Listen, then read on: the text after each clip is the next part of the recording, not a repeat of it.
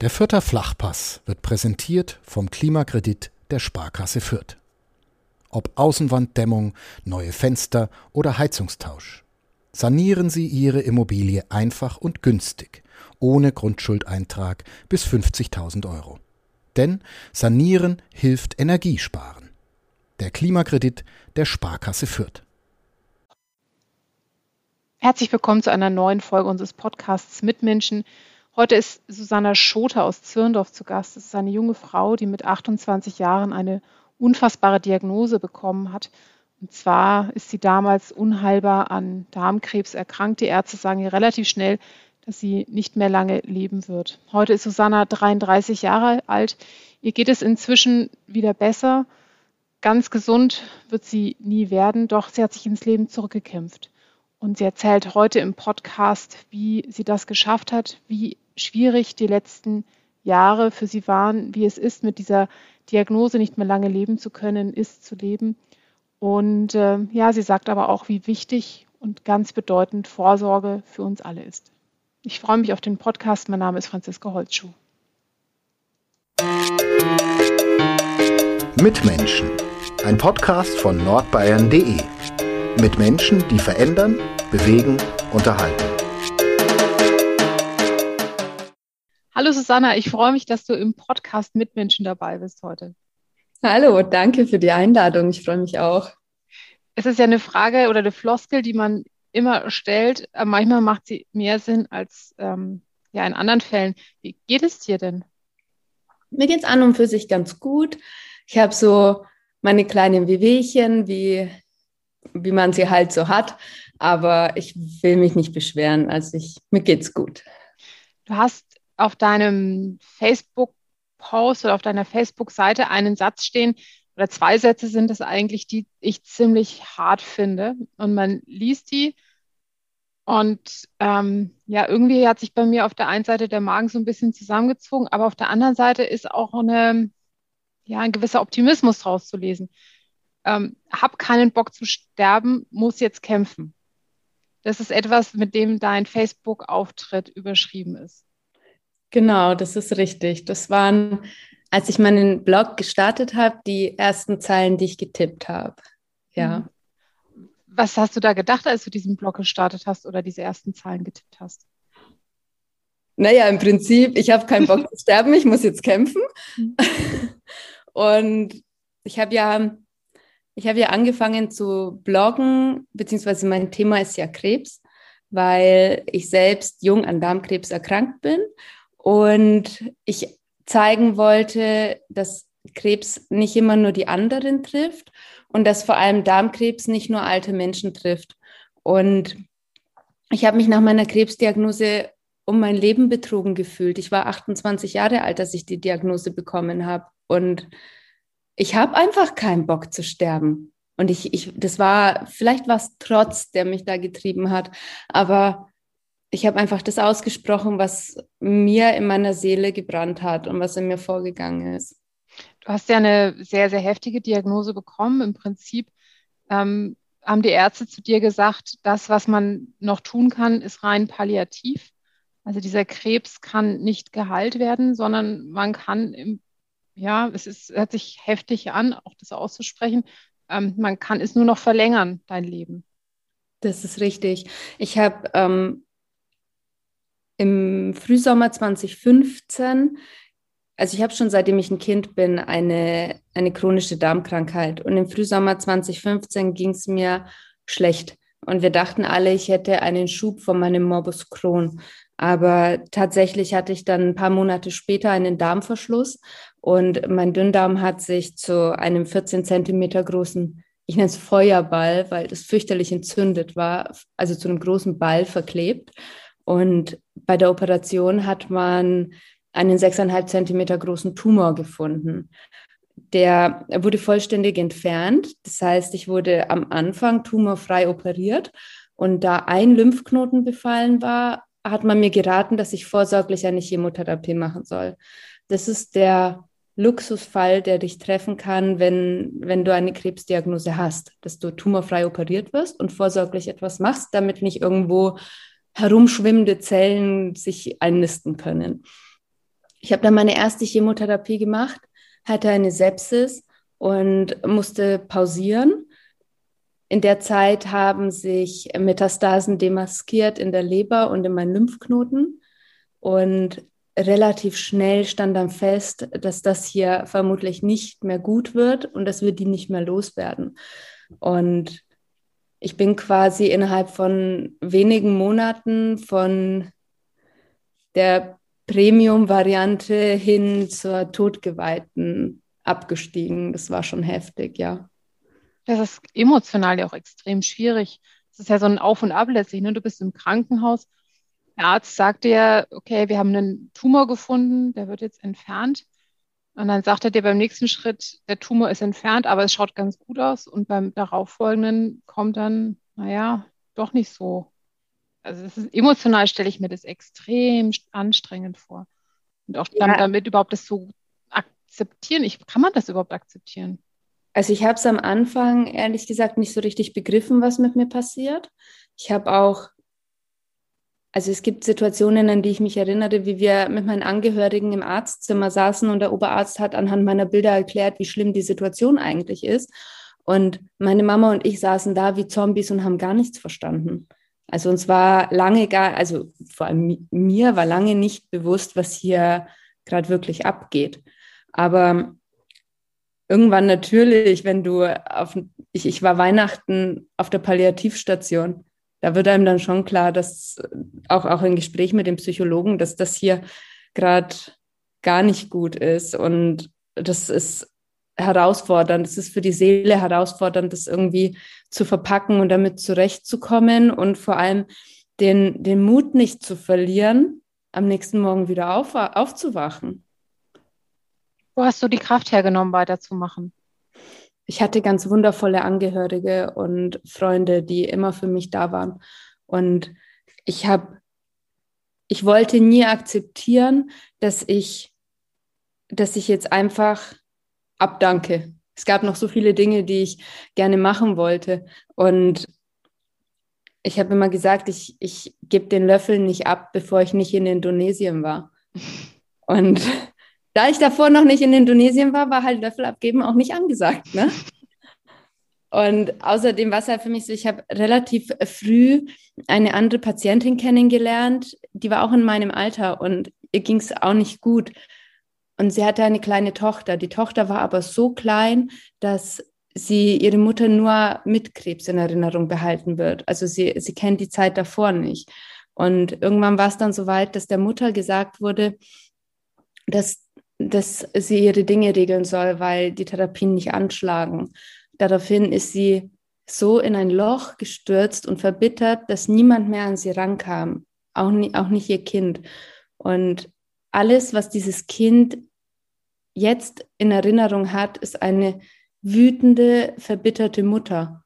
Und ich wollte nicht, dass meine Angehörigen mich irgendwann auch mal so in Erinnerung behalten, weil heute ist die Zeit, an die sich später mal meine Angehörigen erinnern werden. Und ich möchte sie gerne so positiv wie möglich gestalten, damit sie vielleicht ein bisschen weinen, wenn sie an mich mal denken, aber auch ein großes Lächeln auf den Lippen haben. Weil man, also ich, ich bin ja nicht in einer Situation, in der du bist und kann mich daher nicht annähernd hineinversetzen, wie es einem Menschen gehen muss nach einer Krebsdiagnose. Ich kann das Wütende aber auch sehr gut verstehen, dieses sauer auf die Welt sein und diese Frage, warum ich, weil ich glaube, das ist ja schon eine, die, die man sich ganz automatisch stellt, auch wenn man die vielleicht wegschieben möchte. Also ich war auch viel wütend. Es gab es war auch nicht von Anfang an so, dass ich das mhm. so gut verpackt und akzeptiert habe, dass es halt jetzt so ist, wie es ist. Aber ich habe mich tatsächlich nie gefragt, warum ich, weil die Frage, warum ich impliziert, warum nicht lieber jemand anderes? Mhm. Und das will ich niemandem wünschen. Aber ich habe mich natürlich durchaus gefragt, warum mich denn so ein Scheiß jetzt trifft. Und, und vor allen Dingen so jung auch. Mit 28 ist schon ich meine, da macht man ganz andere Sachen, als sich äh, eigentlich im Krankenhaus zu befinden, sich einer Chemotherapie zu unterziehen und sich zu überlegen, wie regle ich jetzt meine letzten Angelegenheiten. Da geht man raus, da feiert und genießt das Leben, normalerweise. Ja, so soll es eigentlich sein. Aber leider ist es halt nicht immer so. Wie hatten, haben denn deine, deine Freunde und deine Familie reagiert? Du sagst, die haben dich ganz toll aufgefangen. Also meine Familie war immer für mich da, auch meine engsten Angehörigen, die, für die war immer klar, dass wir den Weg zusammen gehen. Aber es war schon so, dass im, in meinem Freundeskreis Menschen, für die ich mein, immer meine Hand ins Feuer gelegt hätte und die mich zu jeder Tages- und Nachtzeit hätten anrufen können, die waren plötzlich weg. Also die waren nicht so weg, dass sie gesagt haben, du Susanna, ich weiß nicht, wie ich damit umgehen soll, ich kann das nicht, sondern die waren plötzlich Geister. Die haben nicht mehr, ich habe nichts mehr von ihnen gehört. Und das war schlimm für mich. Also ich war, glaube ich, in meinem Leben noch nie so enttäuscht wie damals. Aber dann waren da überraschenderweise ganz andere Menschen, mit denen ich nie gerechnet hätte. Und die standen hinter mir, die haben sich um mich gekümmert, die haben versucht, mit mir so viel Normalität zu gestalten, wie es ging. Und wenn ich im Krankenhaus war, auch wenn ich kaum essen konnte, hat mir eine ganz liebe Arbeitskollegin, weil sie wusste, wie gerne ich ihre Plätzchen mag, hat sie mir immer Plätzchen mitgebracht. Oder jemand anders hat mir einen guten Kaffee mit in die Klinik gebracht und es war Gold wert. Und es waren halt ganz andere Menschen, ne? Ja, ich, ich glaube, viele Menschen wissen nicht, wie sie damit umgehen sollen, wenn jemand in ihrem näheren Umfeld so eine Diagnose bekommt. Ne? Sprichst du es an, sprichst du es nicht an? Fragst du, wie geht es dir oder fragst du lieber nicht, wie geht es dir? Es ist für mich völlig okay, wenn jemand damit nicht umgehen kann. Also ich ich erwarte ja nicht, dass da jeder äh, super cool und routiniert damit umgeht. Aber ich erwarte zumindest von meinen Freunden so viel Ehrlichkeit, dass sie sich neben mich setzen und zu mir sagen, shit, ich weiß nicht, was ich jetzt machen soll. Mhm. Und ich, ich brauche keinen Masterplan. Ich brauche manchmal auch einfach jemanden, der neben mir sitzt und sagt, er findet es genauso beschissen wie ich und ich weiß nicht. Und, und wir wissen alle nicht, was wir damit machen sollen. Werbung. Regional, heimatverbunden und einzigartig. Das sind die Geschichten hier bei uns im Mitmenschen-Podcast. Und die Philosophie der Pyraser Brauerei. So unterschiedlich die Metropolregion Nürnberg mit ihren Mitmenschen ist, so vielfältig ist auch das Pyraser Sortiment. Von Bier über Limonaden und Säften bis hin zu Mayu, dem neuen Erfrischungsgetränk aus Guayusa-Tee. Die Pyraser Landbrauerei hat für jeden das richtige Getränk. Du hast ähm, vorhin ja schon kurz erzählt, dass du mit der Chemo begonnen hast und dann eine Sepsis bekommen hast. Also das ist ja eine ziemlich heftige Implikation. Also daran, an der Sepsis kann man ja auch wirklich schnell sterben. Ähm, du hast dann, glaube ich, die Chemo durchgezogen mit einem guten Dutzend Sitzungen, wenn ich das richtig im Kopf habe. Aber es war hart für dich. Ja, also ich habe insgesamt zwölf Chemotherapien gemacht. Mm, davon waren zwei verschiedene Schemata. Also ich habe quasi die Leitlinien durchgemacht und habe dazu bestimmte Antikörper bekommen, weil wir nach verschiedenen Stagings, Stagings gemerkt haben, dass meine Tumoren weiter wachsen. Und wir hatten halt die Hoffnung, dass wenn wir mit einem anderen Wirkstoff draufgehen oder mit einer Wirkstoffkombination, dass wir sie schrumpfen, dass sie wieder schrumpfen oder dass wir sie zumindest in den Griff bekommen. Aber das war halt nicht der Fall. Und ich habe alle Nebenwirkungen mitgenommen. Also ich konnte relativ schnell, auch aufgrund meiner Schwäche, weil ich ja nicht selbst essen konnte und künstlich ernährt wurde. Und ich habe so Nervenschäden bekommen, dass ich ähm, ständig das Gleichgewicht verloren habe. Da saß ich die meiste Zeit im Rollstuhl, weil ich halt einfach nicht mehr selbst gehen konnte. Ich, ich kann dir nicht sagen, wie viel Liter ich da gebrochen habe in der Zeit. Also ich war selbst von mir überrascht, wie ein Mensch so viel brechen kann. Ich hatte heftige Schleimhautentzündungen und so Hautreaktionen, die so wehgetan haben. Meine Schleimhäute waren nur noch blutig. Und es ist halt einfach immer schlimmer geworden. Also ich habe dann auch die zwölfte Chemotherapie wollte ich eigentlich schon gar nicht mehr machen, habe aber dann mir nicht sagen, also ich, ich wollte nie, dass ich irgendwann mal am Sterbebett liege und sage, hätte ich das doch bloß gemacht, was wäre denn gewesen, wenn? Die Frage wollte ich mir nie stellen müssen. Also habe ich mich irgendwie wieder berappelt und halt die zwölfte auch noch gemacht. Leider umsonst. Hm. Wie geht es aber jetzt? Also wir sehen uns über, über Zoom, über den Bildschirm Und wenn ich dich so anschaue, du schaust, es ist jetzt auch ein Wort, was sich blöd anhört, aber du schaust normal aus, du schaust gesund aus. Ähm, wie geht es dir? Du hast dann, glaube ich, eine besondere Therapie gemacht, die dann doch noch geholfen hat. Oder erzähl mal, wie es bei dir weiterging. Also es war so, dass ich, dass irgendwann dann meine Ärzte zu mir kamen und gesagt haben, es gibt keine Medikamente mehr, die wir machen können, weil nichts angeschlagen hat. Und das heißt, die Tumore sind auch nicht geschrumpft, sondern die waren einfach weiter. weiter gewachsen, immer weiter. Ich hatte extreme Tumorschmerzen, weil die schon angefangen haben, auf alle möglichen Nerven zu drücken und so. Mm, das ah, ist auch sehr oft eskaliert und ich bin, ich hatte so eine Schmerzpumpe mit Morphium und war eigentlich die meiste Zeit weggeballert. Anders kann man es gar nicht mehr nennen. Und dann haben meine Ärzte halt zu mir gesagt, dass das jetzt schon so aussieht, dass das bald vorbeigeht und ich möchte bitte meine Dinge regeln. Also wenn es jetzt Dinge gibt, die ich zu regeln habe, dann ist jetzt die Zeit. Und das wollte ich nicht akzeptieren. Also da war mir dann meine Endlichkeit tatsächlich das allererste Mal so, so richtig, als hätte mir einer mit der Bratpfanne über den Kopf gehauen. Und dann hatten, haben wir uns mit meinen Angehörigen nochmal informiert und geguckt, ob es denn nicht vielleicht doch irgendetwas gibt, weil come on, ich war nicht mal 30. Kann doch nicht wahr sein. Und, und noch nicht in Indonesien. Und noch nicht in Indonesien. das kommt noch dazu. Und dann haben wir einen Aufruf für eine Studie mit einer Immuntherapie gefunden in Heidelberg. Und sind, ich habe dann da meine Dokumente hingeschickt und dann haben die mich eingeladen und haben gesagt, ich ähm, habe hab mir halt eine Zweitmeinung eingeholt. Sie haben mir dann gesagt, dass ich aufgrund meiner Autoimmunerkrankung, dem Morbus Crohn, nicht für so eine Studie in Frage komme, weil eine Immuntherapie heftige Autoimmunreaktionen auslösen kann. Das heißt, ich kann entweder neue Krankheiten bekommen oder halt mein Crohn wird so schlimm, dass wir den nicht in den Griff kriegen. Und wenn ich aber unbedingt will, könnte ich aufgrund eines Gendefekts, den ich habe, eine sogenannte Mikrosatelliteninstabilität, bei meiner Krankenkasse einen Antrag stellen für eine Off-Label-Genehmigung. Das heißt, dass ich mit einer Krebserkrankung, für die das Medikament nicht zugelassen ist, das Medikament trotzdem unter Studienbedingungen bekommen kann. Ich habe dann die Ärzte gefragt, was, was sie mir denn raten würden, hm. weil was, was soll ich machen? Und die haben gesagt, also so einen Fall wie mich haben sie nicht, der dieses Medikament bekommt und sie wissen nicht, was passiert.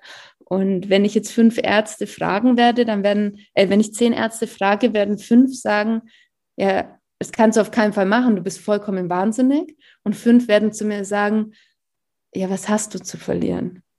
Mhm. Und so habe ich mich dann dazu entschieden, dass ich das gerne probieren möchte, weil ich nur drei Optionen hatte. Ich mache es nicht und ich sterbe. Ich mache es und es wirkt nicht und ich sterbe oder ich mache es und ich habe ein bisschen Dusel und es schlägt an. Und tatsächlich haben wir dann aller, allerletzte Eisenbahn angefangen mit der Immuntherapie. Das war der 1. August 2016. Und an dem Tag bin ich dann auch noch außerplanmäßig auf der Palliativstation gelandet, weil meine Metastasen schon so auf meine Nerven gedrückt haben, dass ich die Schmerzen kaum mehr in den Griff gekriegt habe. Ich wurde dann auch sediert, weil das die einzige Möglichkeit war, das irgendwie in den Griff zu kriegen. Und der Professor hat gesagt, dass er sich jetzt dieses Mal leider nicht sicher ist, ob ich da tatsächlich nochmal alleine auf eigenen Beinen rausmarschiere. Und einige Tage später bin ich dann selber rausmarschiert. Bisschen wackelig, aber ja. Und dann ging es schlagartig bergauf. Also bei meinem ersten Kontroll-CT sind die Metastasen ein wenig geschrumpft und meine Tumormarker sind, also in meiner, vielleicht fürs Verständnis, Tumormarker sagen nicht die, nichts über die Größe eines Tumors aus, sondern über die Aggressivität. Und bei einem gesunden Menschen ist der Normwert 35. Bei mir war es in Spitzenzeiten 40.000. Und als ich mit der Immuntherapie angefangen habe, waren es 18.000. Und nach meiner ersten Kontrolluntersuchung lagen mein Tumormarker bei 400 und heute ist er normwertig. Mhm. Was macht diese Immuntherapie? Kann man das für Laien ein bisschen erzählen? Also ich habe ein Foto gesehen, das schaut irgendwie ein bisschen aus wie so eine Stammzellentherapie, wenn ich das jetzt richtig sehe. Also ich, ich versuche es mal ganz leicht. Ich kann es nämlich auch nicht medizinisch korrekt. es ist so, wenn, wenn du eine Chemotherapie machst, dann ist das ich vergleiche es mal ein bisschen wie mit einer Antibabypille. Du musst eine Pille nehmen, damit der Wirkstoff äh, auf einen gewissen Spiegel kommt und irgendwann sinkt der wieder ab. Und dann nimmst du wieder ein und dann achtest du immer darauf, dass du den gleichen, dass, dass halt die gleiche Wirkstoffmenge da ist. Und bei einer Immuntherapie verhält sich es aber so, dass du den Wirkstoff bekommst und deine Zellen, die nicht imstande sind, Krebszellen zu erkennen, werden umprogrammiert, dass sie sie erkennen und bekämpfen können. Und irgendwann sterben Zellen, weil Zellen sich halt erneuern. Und dann müssen sie quasi wieder umprogrammiert werden mit der Immuntherapie. Mhm. Das heißt, diese im Prinzip werden Zellen in deinem eigenen Körper dazu befähigt, die Krebszellen anzugreifen und die zu zerstören. Das ist, wie die Immuntherapie funktioniert. Genau. Ganz medizinisch leicht genau. Bekommst du die dann immer noch, die Immuntherapie, oder haben deine Zellen den Krebs so weit zurückgedrängt, dass er nicht mehr wächst oder wie ist der Stand da jetzt?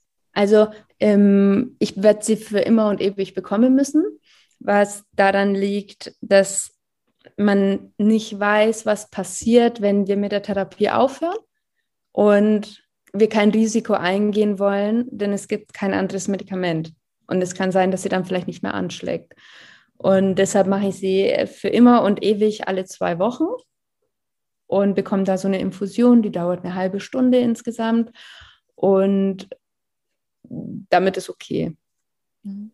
Das heißt, das ist alle zwei Wochen gehst du ins Krankenhaus und bekommst diese Infusion und kannst ansonsten relativ normal leben oder wie schaut dein Leben jetzt aus? Also es ist relativ normal für mich. Es ist nicht so, wie es vor dem Krebs war. Also gewisse Dinge gehen einfach nicht mehr. Es war anfangs hart zu akzeptieren, aber mittlerweile ist es gut. Also ich kann zum Beispiel nicht Vollzeit arbeiten oder so, das wäre utopisch. Dazu bin ich einfach nicht mehr imstande. Und ansonsten habe ich einen ganz normalen Alltag. Ich mache Entschuldigung, einen kleinen Alles gut. ähm, ich mache halt so meine Sachen. Ich habe einen Haushalt, um den ich mich kümmere. Ich arbeite immer noch, aber deutlich Stunden reduziert. Ich schreibe meinen Blog, weil es mir eine Herzensangelegenheit ist. Ich treibe meine eigenen Projekte, die mir persönlich am Herzen liegen und mache Sport. Ich fahre in die Ferien und versuche möglichst viele schöne Dinge zu erleben. Du gehst bouldern, also klettern richtig. Das finde ich ja schon, weil das ist ein Sport, der ist ja super anstrengend, koordinativ. Das hättest du dir wahrscheinlich vor ein paar Jahren nicht gedacht, dass du zu sowas wieder in der Lage bist. Du hast ja erzählt vorhin, dass du umgefallen bist wegen Schwindelgefühlen. Ja, ich habe irgendwann, nachdem es mir dann besser ging, angefangen zu bouldern, weil ich es einfach immer schon mal ausprobieren wollte und weil es sich sehr, sehr gut auf meine psychische Gesundheit auswirkt, weil ich an der Wand konkrete Probleme habe, die ich lösen muss. Also da sind ja verschiedene Farben von Routen geschraubt und das Ziel ist es ja immer, die Route zu schaffen. Und die haben verschiedene Schwierigkeitsgrade. Und das ist für mich sehr gut, weil ich dann auch einen Erfolg sehen kann, wenn ich es geschafft habe. Und zum anderen schult es natürlich auch mein Gleichgewicht und meine Sinne und wirkt sich auch sehr positiv auf meine Nervenschäden aus und auf das Vertrauen in meine eigenen Füße, sodass ich selbst, ich, ich spüre sie ja bis heute nicht so richtig. Und das unterstützt mich schon dabei, dass ich vertraue, dass ich stabil stehe und nicht so leicht mehr umfall zum Beispiel. Hm. Du konntest ja lange nicht laufen. Du saßt ja im Rollstuhl, hast du ja auch vorhin erzählt. Wie, wie ist dieser Prozess, dass man dann auf einmal wieder aus dem Rollstuhl ja, rauskommt, anfangen kann zu laufen? War das dann auch im Zuge dieser Immuntherapie? dass du dich dann stärker gefühlt hast, besser gefühlt hast? Ja, also es ist so gewesen, dass ich dadurch, dass ich ja voll künstlich ernährt wurde und quasi nichts mehr machen konnte, war ich extrem schwach und habe viel Muskelmasse abgebaut. Also es war jetzt nicht so, dass ich mit der Immuntherapie aus dem Rollstuhl ausgestiegen bin und es war alles gleich super. Also ich musste mir die Fähigkeiten, die ich heute habe, hart zurückerkämpfen. Und wenn ich das heute nochmal machen müsste, würde ich viel früher darauf achten, auch wenn es weh tut, körperlich aktiv zu bleiben, weil das ist, je länger man liegen bleibt, desto schwerer wird es. Und ich habe das schon hart trainiert, dass ich zum Beispiel auch, ich wohne im zweiten Stock, ich muss Treppen steigen. Das musste ich alles wieder neu üben und mir hart zurückkämpfen. Du musstest das Essen, glaube ich, auch erst wieder neu lernen. Ja, also ich habe ja dadurch, dass ich nichts, ich, für mich war es so, als hätte ich, hätte sich ein, ein Band um meinen Hals geschnürt und einer hätte es zugezogen. Und es ging einfach nicht mehr. Das war für mich schrecklich und ich musste auch erst wieder lernen, ordentliche Portionen zum Beispiel zu essen. Und der Magen war ja winzig. Und das, das mhm. war schon, schon nicht so leicht. Und jetzt ist, kannst du wieder normal essen? Ja, viel, gerne und oft. Das klingt gut. Also, also, wenn man dich sieht am Bildschirm oder auch Fotos von dir kennt, du bist sehr schmal. Ähm, das ist wahrscheinlich geblieben. Ja, also ich, ich muss schon darauf achten, dass ich jetzt zum Beispiel nicht so viel abnehme, weil wenn es mir mal schlechter geht, dann sind fünf Kilo schnell weg.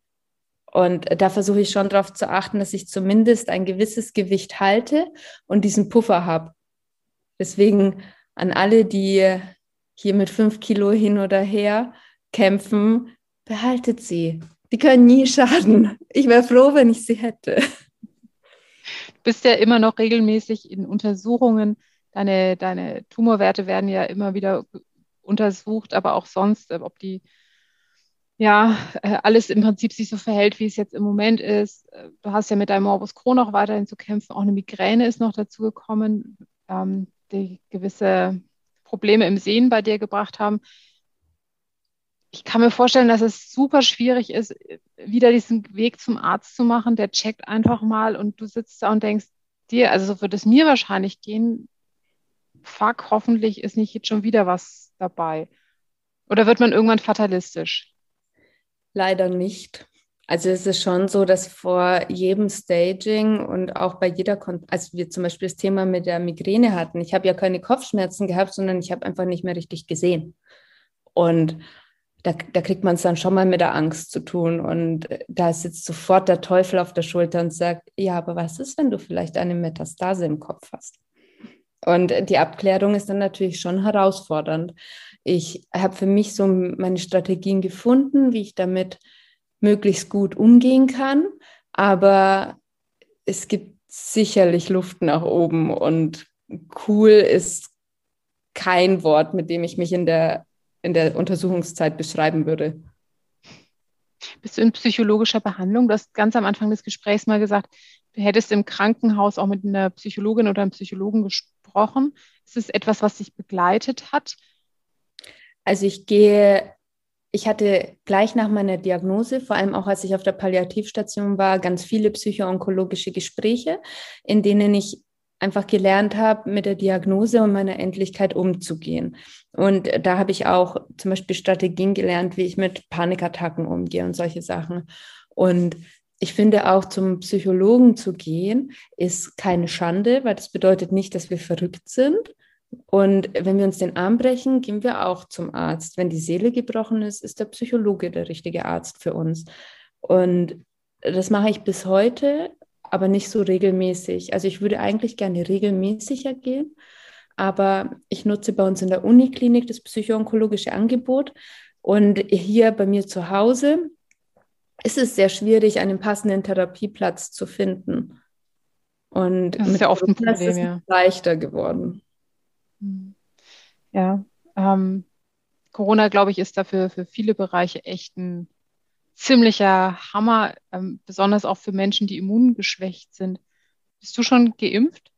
Nein. Weil du müsstest eigentlich durch die Krebsdiagnose in die zweite Prioritätsgruppe, glaube ich, hochrutschen. Ja, oder? ich bin in der zweiten Prioritätsgruppe. Mhm. Ich will auch unbedingt geimpft werden, aber ich bin tatsächlich ein bisschen enttäuscht, anders kann ich es gar nicht sagen, weil es so irre langsam vorangeht. Und ich, ich, ich weiß gar nicht, was ich dazu sagen soll, ehrlich gesagt. Also es ist frustrierend. Ich will endlich geimpft werden. Und das, das würde, das ändert für mich natürlich nichts daran, dass wir trotzdem die Einschränkungen haben, die wir halt haben.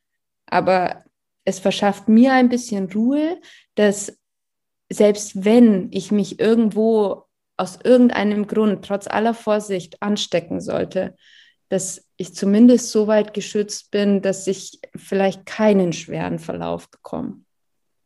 Die Wahrscheinlichkeit, wenn du jetzt Corona kriegen würdest, dass es heftig ist, die Wahrscheinlichkeit ist ja relativ hoch, einfach weil du zu der Gruppe der immungeschwächten Menschen gehörst durch die Krebserkrankung. Niemand weiß, was unter der Immuntherapie passiert. Also ich, es kann auch sein, dass vielleicht mein Immunsystem da total toll drauf reagiert, weil es ja sensibilisiert mhm. wurde. Aber es kann halt auch genau das Gegenteil sein. Mhm. Man weiß es ja. Halt. Wie hast du dich dann verhalten in den letzten Monaten? Warst du besonders vorsichtig mit Kontakten? Also im allerersten Lockdown war es für mich ganz schlimm, weil ich eigentlich nur zu Hause war und das, was ich mir an meiner persönlichen heilen Welt und meiner Normalität hart erkämpft habe seit der Krebsdiagnose, wurde mir genommen, weil ich halt nicht mehr einfach zum Einkaufen gehen konnte und Dinge, die für andere Leute selbstverständlich sind, machen, weil ja niemand wusste, was passiert. Irgendwann mit der Zeit ruft man sich natürlich schon irgendwie ein. Und man versucht dann eine neue Normalität zu finden, weil man sonst total verrückt wird. Also ich würde ich, ich, ich würde sonst mhm. durchdrehen. Aber es ist schon so, ich halte halt meine Abstände, meine Kontakte sind noch reduzierter, als sie es ohnehin schon sind. Ich Maske trage ich eh und die Handhygiene habe ich auch schon ziemlich lange ganz gut drauf. Sehr vieles dabei, was du wahrscheinlich vorher schon gekannt hattest oder woran du dich gehalten hast, äh, ja, einfach um dich selbst ja auch zu schützen. Ja. Du hast ja ähm, eine Agenda. Also du hast ja deine Krebsdiagnose nicht einfach so hingenommen und kämpfst nur für dich, was ja auch schon reichen würde und ein riesenfetter Kampf ist, ähm, sondern du hast dir vorgenommen, das Thema Krebs ein bisschen mehr in die Öffentlichkeit auch zu tragen, anderen Leuten Mut zu machen und äh, du willst besonders auch eine Botschaft verbreiten. Macht Vorsorgeuntersuchungen. Das ist, glaube ich, somit dein großes Anliegen. Ja, ich will einfach, also ich habe auch angefangen zu bloggen, weil ich eben darauf aufmerksam machen wollte. Und ich möchte gerade für junge Erwachsene zeigen, und, und dass, dass man auf die Symptome des eigenen Körpers hören soll, weil ganz oft werden junge Menschen nicht so ernst genommen, wenn sie schwere Symptome haben, weil es heißt ja, sie haben Stress oder es ist psychosomatisch oder irgendetwas. Aber ich möchte jeden darauf aufmerksam machen, dass wenn irgendetwas nicht stimmt und ihr merkt es, dann geht zum Arzt und besteht auf eine Abklärung. Und für alle, die Krebs in der Familie hatten, gerade Darmkrebs in der Familie hatten oder Angst vor Vorsorgeuntersuchungen haben. Ich habe schon so viele Darmspiegelungen gemacht und ich will einfach offen drüber reden. Ich will das Tabu brechen, weil niemand redet gerne über den Darm. Das ist irgendwie peinlich. Und Darmkrebs ist aber durch Vorsorge in den allermeisten Fällen vermeidbar. Und niemand muss das gleiche Schicksal haben wie ich. Und ja, vielleicht ist eine Darmspiegelung nicht das Schönste, was man erlebt hat, aber eine Darmkrebsdiagnose ist beschissener und die ist vermeidbar. Und das möchte ich jedem mit auf den Weg geben, dass die Vorsorge nicht schlimm ist und dass sie potenziell das Leben retten kann. Ich hatte auch schon mehrere Darmspiegelungen, Magenspiegelungen. Bei Magenspiegelung ist, äh, muss man kaum vorbereiten, Darmspiegelungen muss vorher abführen. Das ist ein bisschen unangenehm für alle, die das nur nicht gemacht haben, aber letztlich ist es auch ein paar Stunden durch. Und bei der Spiegelung selber, es gibt wunderbare Medikamente, durch die man von der Spiegelung selber gar nichts mitbekommt. Äh, man geht einfach nüchtern hin und hat dann vielleicht etwas belämmert noch ein Gespräch mit dem Arzt, der einem die Diagnose sagt. Also von da kann ich das nur unterstreichen, was du gesagt hast. Die Magen- oder auch Darmspiegelung ist äh, nichts, was einem wirklich schlaflose Nächte bereiten sollte. Nee, das kann jeder gut durchführen, ja. Und auch ähm, abführen ist mittlerweile total easy. Also es gibt so gute Mittel, die schmecken zwar alle ja. gut, aber man muss nicht, also dieses Horrormärchen, dass man da 10 Liter Abführmittel trinken muss und so Scherze, mhm. ist nicht mehr. Kriegt man gut hin. Man nimmt es ein paar Stunden vorher und man kann sogar schlafen davor. Also ja. Äh, es funktioniert.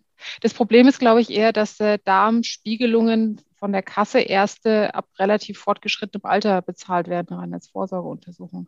Genau, wenn es halt irgendwie gar keine Faktoren gibt, die ein Risiko aufzeigen, also zum Beispiel familiär bedingter Darmkrebs oder etwas in die Richtung, dann gibt es ab, ich glaube, 50 einen Stuhltest und ab 55 gibt es die Spiegelungen.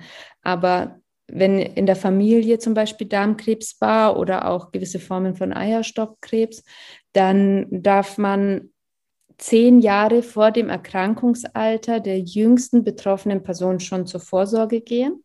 Wenn es ein genetisches Risiko gibt, wie zum Beispiel HNPCC, Lynch-Syndrom, dann darf man noch viel früher zur Vorsorge gehen. Und grundsätzlich, wenn man Blut im Stuhl hat, irgendwelche Auffälligkeiten bei der Verdauung oder irgendetwas ist, was einem komisch vorkommt, dann hat man immer das Recht auf Abklärung. Und darauf kann man bestehen. Das heißt, in Deutschland muss niemand in der Angst leben, dass sich hier vielleicht gerade Krebs entwickelt, weil man die Möglichkeit hat, durch unser Gesundheitssystem, dass nachgeschaut wird. Ich glaube, das Problem ist oft auch dieses, was wir vorhin auch schon kurz angesprochen haben, ähm, es, es wird schon nicht sein oder ich, mich werde es schon nicht betreffen. Das, das ist, denke ich, schon bei vielen dieses lieber wegschieben aus dem Kopf, weil dann, dann muss man sich auch dem nicht stellen. Das ist, wenn, wenn ich nicht dran denke und nichts, äh, nichts weiß, dann wird es schon nicht so sein. So eine gewisse Denke. Ja, das ist schlimm. Also ich, schade, ne? wieder und ich rüttel dann die Menschen auch immer auf und ich sage dann auch immer vielleicht ein bisschen ketzerisch, ja, okay, dein Bauch wächst vielleicht, aber solange du keinen Schwangerschaftstest gemacht hast, bist du auch nicht schwanger. Und äh, das ist genau das Gleiche mit, mit der Krebsvorsorge. Ich meine, selbst die Wahrscheinlichkeit, dass man was findet, ist relativ gering. Und vielleicht findet man Polypen. Das sind Krebsvorstufen. Die werden aber zum Beispiel in so einer Untersuchung direkt abgetragen und damit ist die Gefahr schon wieder gebannt. Und selbst wenn man was findet, früh erkannt, ist Darmkrebs in den allermeisten Fällen sehr, sehr gut behandelbar. Aber je länger man wartet und je weiter man das Thema Vorsorge vor sich wegschiebt, desto schwerer wird es irgendwann auch im Fall der Fälle, das zu behandeln. Es ist schwerer zu behandeln und ähm, es wird auch immer hässlicher, dann der ja. Verlauf. Du hast ja in, in, auch schon geschildert, wie schlecht es dir ging und ähm, das ist nichts, was man jemandem wünscht, diesen, diesen Weg gehen zu müssen. Nee, Nee, das wünsche ich niemandem. Du warst in Indonesien, oder? Natürlich. ja, also haben, es war ja das allererste, was ich gesagt habe. Das Tragische war, zu dem Zeitpunkt, zu dem ich äh, operiert wurde und in der Klinik lag, war die Zeit, in der ich eigentlich geplant hatte, mit dem Rucksack durch Indonesien zu reisen. Und es ging nicht. Und einer der ersten Sätze war ja, scheiße, ich war nicht in Indonesien, es geht nicht. Und nachdem es mir dann überraschenderweise besser ging, war es relativ schnell so, dass wir gesagt haben, okay, sobald es möglich ist, machen wir das. Weil niemand wusste, wie lange mir diese Therapie hilft. Und meine Ärzte waren dann schon erst ein bisschen verhalten und haben mich gefragt, ob es denn jetzt wirklich zwingend notwendig ist, ans andere Ende der Welt zu fliegen. Und ich habe dann gesagt, ja, schon. Also das muss sein und es ist nicht verhandelbar. Und dann haben wir gemeinsam nach Wegen gesucht, wie wir dieses Abenteuer für mich möglichst sicher gestalten können. Also ich hatte eine gute Bedarfsmedikation dabei und auch Notfallnummern und anstelle mit dem Rucksack zu reisen, haben wir uns den Luxus gegönnt und eine, eine Reise mit einem privaten Fahrer zum Beispiel gebucht. Einfach um es mir überhaupt zu ermöglichen. Und das war für mich eine ganz, ganz große Herzensangelegenheit, dass ich die Reise machen konnte und ich zehre bis heute davon. Hm. Du warst in vier Wochen, glaube ich, auch in Indonesien, was ja wirklich eine Herausforderung ist, mit, ähm, einem anderen Klima zurechtzukommen, mit anderem Essen. Und jeder, der schon mal in Asien war, weiß, dass so etwas auch schnell auf den Magen schlagen kann. Von da ist es äh, schon ein Schritt, ein mutiger Schritt auch. Ja, also es war mutig, vielleicht auch ein bisschen wahnsinnig, aber ganz wichtiges Seelenfutter. Und in den vier Wochen habe ich so viele Dinge erlebt, an die ich mich für immer und ewig erinnern werde. Ich habe äh, wilde Orangutans gesehen und ich bin durch den Dschungel getrackt, wenn man bedenkt, dass ich ein paar Monate davor noch im Rollstuhl saß. Und ich habe im Meer gebadet, ich habe Komodo-Warane gesehen, ich habe Sonnenaufgänge in Tempeln gesehen. Ich habe halt schon auf verschiedene Dinge geachtet, dass ich jetzt zum Beispiel nicht zwingend in irgendwelchen Warungs- oder Straßenständen esse. Ich habe nichts ungeschält, also ich habe nichts Ungewaschenes gegessen, keine Salate und solche Dinge. Da habe ich schon sehr genau drauf geachtet. Ich hatte auch ganz viele Sachen dabei gegen Durchfall, Schmerzen, alles. Und toi, toi, toi ging es ganz gut, bis auf ein paar kleinere Eskapaden mit angeblich nicht so scharfen Chilis. Aber Asiascharf ist nicht deutsch scharf. Nein. Kein Vergleich. Nein, das, das habe ich dann auch gelernt. Und wenn man in eine milde Chili beißt und plötzlich nichts mehr hört, dann okay. Nächstes Mal lieber doch nicht. Du willst noch weiterreisen. Ja. In andere Länder. Du hast ein Ziel. Ja, also ich möchte irgendwann mal auf jedem Kontinent dieser Welt gewesen sein. Also ein paar Filme noch. Ich habe immer gesagt, ich möchte das bis 35 gemacht haben. Die, die Zeitspanne habe ich jetzt mal rausgenommen, um den Druck ein bisschen für mich rauszunehmen. Aber es ist noch ein bisschen, noch ein bisschen was offen. Aber das heißt, du, ähm, du rechnest in Zeitspannen gewisserweise schon oder du, denk, du denkst, wenn man, wenn man sich deine Geschichte anhört, haben sie dir mit ähm, noch nicht mal 30 gesagt, ähm, wir können nichts mehr für dich tun. Das ist palliativ. Und man hat dir, glaube ich, ja auch eine Lebenserwartung gegeben von nur ganz wenigen Jahren. Ich glaube, die meisten Ärzte hätten nicht gedacht, dass du mit 33 noch, noch, noch lebst. Dein nee. Horizont hat sich völlig verändert wieder. Ja, ich sage immer, ich bin über dem MHD. Aber es ist trotzdem alles noch ganz lecker hier. Und ich, was ich nicht mache, ist, dass ich so eine langfristige Agenda habe, dass ich sage, so in fünf Jahren will ich das und das gemacht haben, weil ich selbst einfach auch nicht weiß, wie lange das hier noch gut geht. Und ich bin äußerst dankbar für alles, was ich bekommen habe. Und ich bin sehr zufrieden. Also ich habe tatsächlich die allerwichtigsten Dinge erledigt, so dass wenn es morgen rum wäre, es okay wäre. Aber man hat ja trotzdem immer noch Wünsche und Träume. Und die braucht man auch, damit man auch an schlechten Tagen die, die Hoffnung auf ein besseres Morgen nicht verliert und sich nicht selbst aufgibt. Aber ich nehme halt mit, was ich noch bekomme. Und das macht mich sehr zufrieden. Du hast vorhin noch etwas gesagt, ähm, dass du gelernt hättest, mit deiner eigenen Endlichkeit klarzukommen oder die auch zu akzeptieren. Wie lernt man das? Ich glaube, man muss es sich einmal sehr bewusst machen. Ich habe mich hingesetzt und ich habe zum Beispiel eine Patientenverfügung geschrieben und ich habe auch ganz genau festgelegt, was in welchem Fall mit mir passiert. In welchem Fall möchte ich lebenserhaltende Maßnahmen haben und in welchem Fall möchte ich das nicht. Und ich habe auch meine Wünsche für eine Beerdigung alle formuliert und klar gemacht. Und der Tod begleitet uns. Ohne Tod kein Leben. Und das müssen wir uns alle also jeder, egal ob krank oder gesund, muss sich mit seiner eigenen Endlichkeit auseinandersetzen und sich darüber im Klaren werden, dass das Leben nicht selbstverständlich ist. Und dass man schon ein Ziel verfolgen sollte, dass man irgendwann mal die Augen schließt und es ist alles gut, denn zufrieden stirbt es sich leichter. Und ich habe mir irgendwann vorgestellt, wie denn meine Grabrede aussehen würde. Und die Zeit heute ist genau die Zeit, über die irgendwann mal jemand an meiner, bei meiner Grabrede sprechen wird und ich kann die selbst gestalten. Und ich möchte nicht, dass mal gesagt wird, sie war immer so fleißig und hat unbezahlte Überstunden gemacht. Uh -uh. Ich möchte lieber, dass irgendjemand mal über mich erzählt, durch welche Länder ich gereist bin, was ich alles erlebt habe, was für Knallerideen ich gehabt habe, bei denen man sich an den Kopf langt und was ich alles gemacht habe, trotz allem. Du machst Menschen wirklich Mut und äh, verbreitest eine wahnsinnig gute Laune.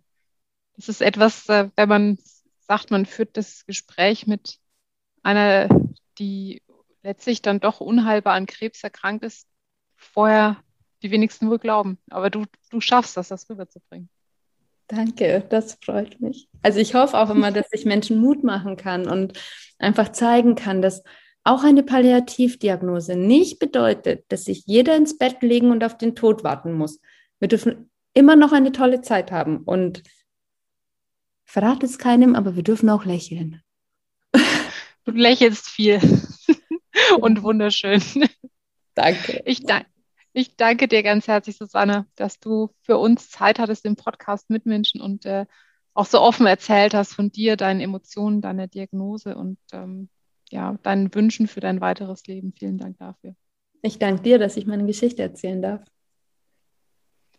Mehr bei uns im Netz auf nordbayern.de